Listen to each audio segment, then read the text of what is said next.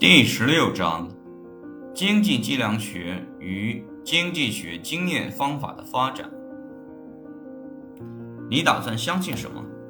你的电脑打印结果，还是你用自己的眼睛看到的？麻省理工学院以前的一位教授在博士生面试中所提的问题。重要经济学家及作品一览表：威廉·佩蒂，《政治算术》，一九六零年；查尔斯·戴维南特，《论如何使一个民族在贸易平衡中成为获利者的可能方法》，一九六六年；克莱门特·朱格拉，《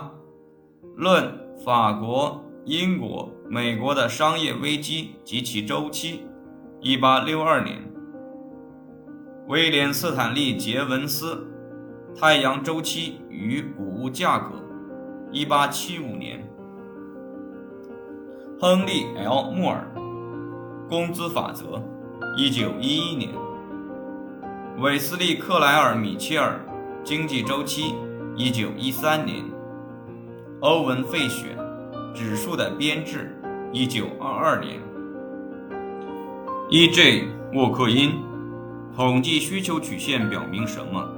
一九二七年。亨利·舒尔茨，《需求与供给的统计法则》，一九二八年。拉格纳·弗里希，《运用完全回归系统的统计河流统分析》，一九三四年。简·丁伯根，《商业循环理论的统计检验》，一九三九年；华西里·两替夫，《一九一九一九二九美国经济结构》，一九四一年；特里夫·哈维莫，《经济计量学概率方法》，一九四四年；弗农·史密斯，《竞争性市场行为的实验研究》，一九六二年。罗伯特 ·W· 福格尔，《铁路和美国经济增长：计量经济史学文集》，一九六四年。经济学研究的是真实世界的事件，因此下列事实并不令人感到奇怪：即大多数关于是否应当接受这种而不是那一种经济理论的争论，都涉及经验方法。这些方法将关于经济过程的理论观点与对真实世界的观测相连接。问题大量存在，存在将理论与现实相连接的方式吗？如果有这样的方式，是否不止一种？对真实世界的检测提供了对理论的有效检验，与非正式的启发式的识别力相对应。对经济现象直接而有目的的观测。能在大多数程度上推进我们对经济事件的理解。考虑到数据的不明确，形式上的理论化只是在玩花招吗？经济学应当更多的关注直接观测与常识吗？在本章中，我们将简要的考察经济学家在这些问题上所做出的努力。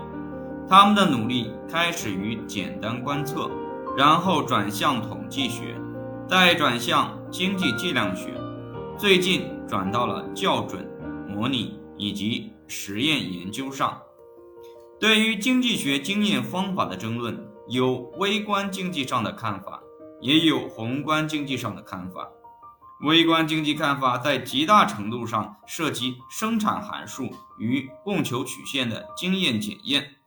宏观经济看法一般涉及宏观经济关系及其。与个人行为相联系的经验检验，宏观经济检验问题包括所有的微观经济问题，外加其他更多的问题。所以，与微观经济学的经验研究相比，对宏观经济学的经验研究争论更多就不足为奇了。我们首先对不同经济学家所使用的四种经验方法进行一般性的陈述。以此开始我们的考察，然后着眼于经济学家将统计研究与非形式化的观测相结合的早期尝试，接着，我们来了解针对数据统计处理这一问题，合理但特别的决策是怎样做出的，并且怎样导致了经济学分支经济计量学的发展。最后，我们考察这些较早的特别决策，怎样使得一些经济学家对经济计量研究以及今天经验经济学的味觉状态进行冷嘲热讽。